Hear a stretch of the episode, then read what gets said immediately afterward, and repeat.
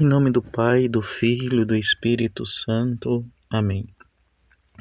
Olá, meu irmão, minha irmã. Este é o sétimo podcast sobre as reflexões acerca da Santíssima Trindade.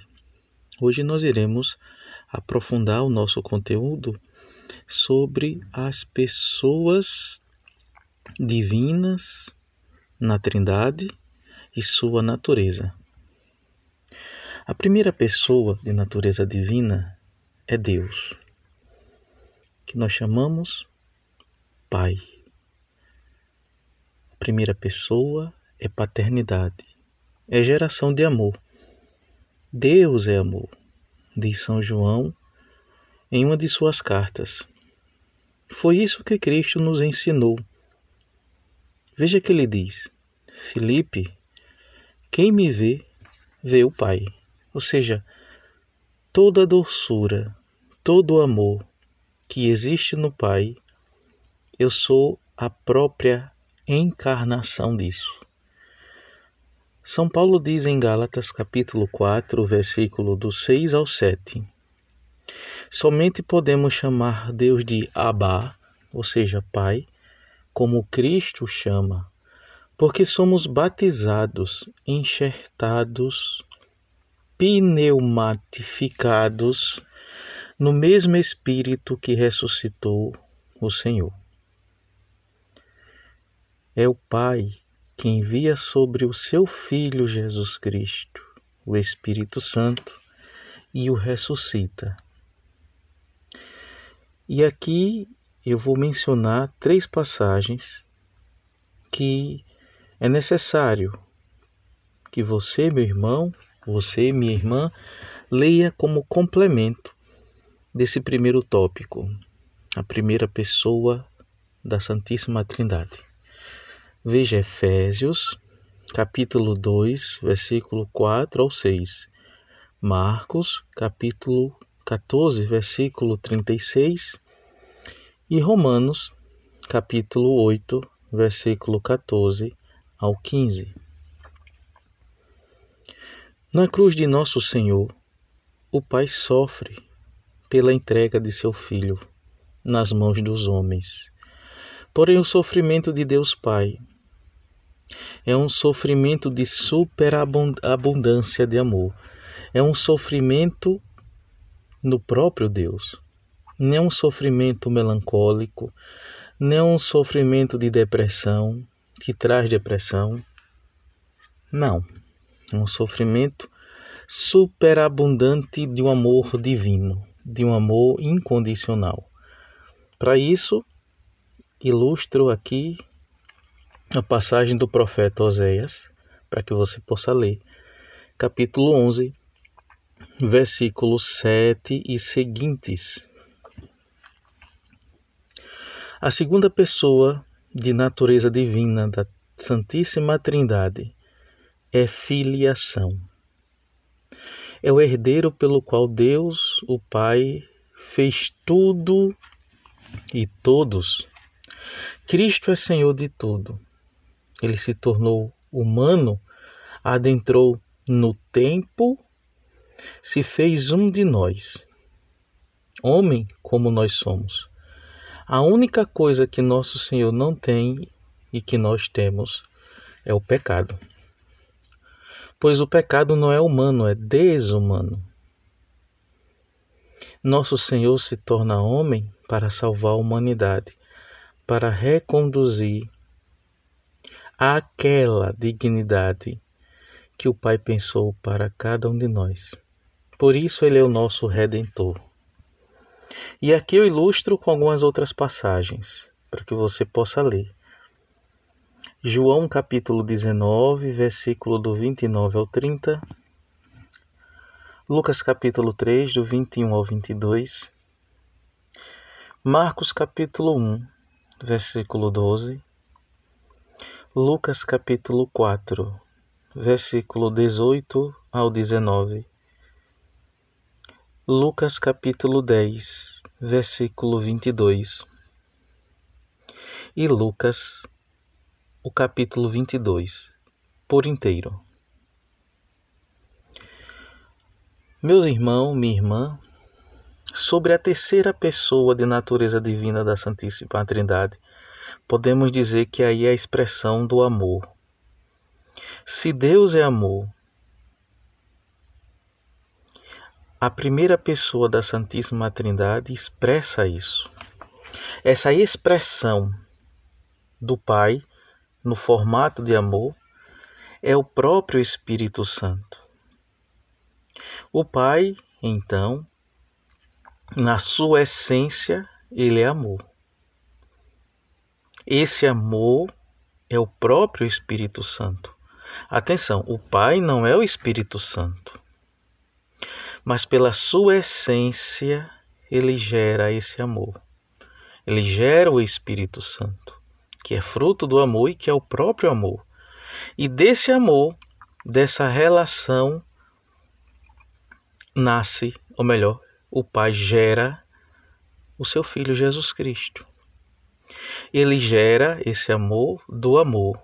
E desse amor sai o próprio amor. O Pai, por amar, gera o Filho. E essa união de íntima unidade de amor é o Espírito Santo que é gerado pelo próprio amor do Pai. Que coisa belíssima! O Espírito Santo é a própria graça de Deus. Se o Espírito Santo é a própria graça, é daí que vem o nome carismático. Caris, em grego, significa graça. A palavra carismático, carismático significa agraciado. Mas atenção, Todos os batizados, todos os que vivem o seu batismo, são carismáticos. Essa expressão não é designada para um grupo de pessoas na Igreja Católica, como, por exemplo, as pessoas que fazem parte do movimento da renovação carismática católica. Todos, todos. Um monge é carismático, porque tem o Espírito Santo. Uma religiosa é carismática, um sacerdote é carismático, um leigo de comunidade de vida é carismático, um leigo que trabalha com coral é carismático, um catequista é carismático. Todos aqueles que são batizados são carismáticos.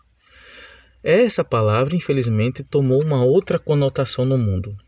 Aquela pessoa é, que é tida como bom vivant, não é? aquela pessoa que é muito solicitada, né, que é muito faz uma amizade de muita, com muita facilidade, as pessoas chamam de carismática. Não tem nada a ver, não é? A palavra carismático significa isso. E podemos agora até é, compreender um pouco mais a função do próprio Espírito Santo na igreja. Na igreja e na escritura existem sinais que representam o Espírito Santo. Na igreja, a água, o óleo e o vinho representam o Espírito Santo. A água do batismo, o vinho eucarístico, o óleo dos sacramentos, da unção dos enfermos, do crisma. Na escritura, o sopro, a pomba a nuvem, todas essas essas esses sinais, podemos dizer assim, representam o Espírito Santo também nas escrituras. Após a ressurreição de Cristo, é o Espírito Santo que conduz a igreja. Por isso não, por isso não existe distinção entre missa nova missa antiga, né? rito novo, rito antigo, documento novo, documento velho. O que existe é a igreja de nosso Senhor Jesus Cristo, que caminha no mundo pelos séculos, sendo conduzida pelo próprio Espírito Santo. Tudo, tudo, meu irmão, minha irmã, na igreja, né, na vida de comunidade e no mundo está sendo conduzida da seguinte forma: tudo vem do Pai, pelo Filho, no amor do Espírito Santo. E tudo vai para o Pai, pelo Filho, no amor do Espírito Santo. A história da humanidade, não é? A nossa história pessoal, a igreja, tudo acontece de uma forma que a gente não percebe, mas é uma ação trinitária. Tudo. É o Espírito Santo que sustenta a igreja. É ele que vivifica, que anima, que conduz, que inspira a igreja em fazer tudo correto. E também, como eu fiz quando eu mencionei sobre a primeira pessoa e a segunda pessoa da Santíssima Trindade, aqui eu deixo algumas citações para que você possa refletir, meditar e conferir sobre o Espírito Santo, sobre a terceira pessoa da Santíssima Trindade. Romanos capítulo 1, versículo 4. Evangelho de João, capítulo 14, versículo 16 ao 17.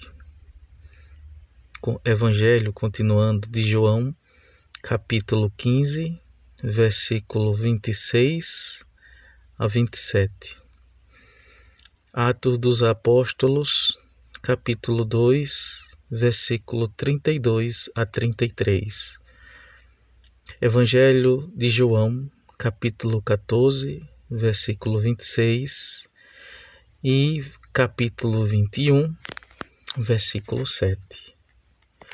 Então que nesse estudo primário, né, sobre as pessoas da Santíssima Trindade e sua natureza divina, você possa refletir, ruminar, como a gente fala, meditar estudar com essas passagens para que assim o aprofundamento possa vir sobre Deus unitrino. Ele que vive e reina pelos séculos dos séculos. Amém.